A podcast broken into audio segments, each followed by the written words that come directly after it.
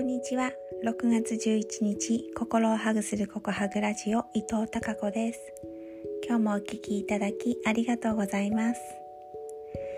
昨日は終わり悪ければすべて悪し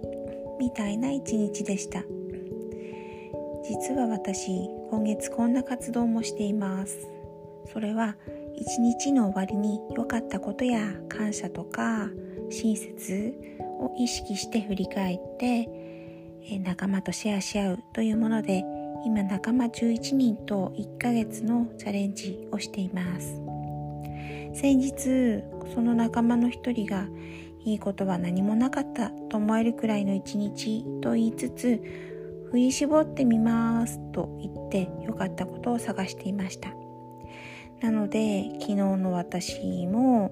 なんかいいことなんてあったっけ？という気分でしたが仲間の投稿に励まされて絞り出してみましたよ。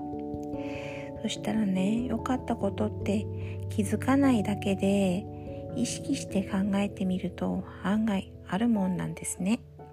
と気づけることが面白かったです。でさらに仲間とシェアすることでみんなでポジティブ日記を読んでいると幸せが高まっているなっていうことを実感していますよ。7月の仲間を募集していますのでぜひご参加してみませんか？はいところで代表的な幸せホルモンの3つ覚えてますか？セロトニンとオキシトシンとドーパミン。はい正解です。このうち心と体の健康に関係して、え、幸せや全てのベースになるのは？はいセロトニンですね。セロトニンを増やす方法について、え前回からの続きのお話をしたいと思います、えナンバー9では朝日を浴びるリズム運動睡眠についてはすでに触れました。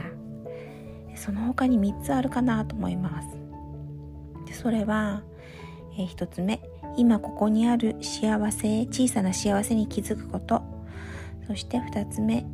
過去や未来を考えすぎるより今楽しいを積み重ねること。で3つ目、その日にあった良かったこと3つを書いてみることです。つまりこれらは時間軸が今ここにあって幸せに気づく力を養うトレーニングのようなものです、うん。えー、昨日の私のように何もしていなければ最悪の一日だったとネガティブ感情のまま眠りについているとところなんですが、えー、ポジティブな出来事や良かったこと少しでもマシだったことをなんとか絞り出してみようとしたら案外いいことってあったのねといい気分で一日が終われるのです。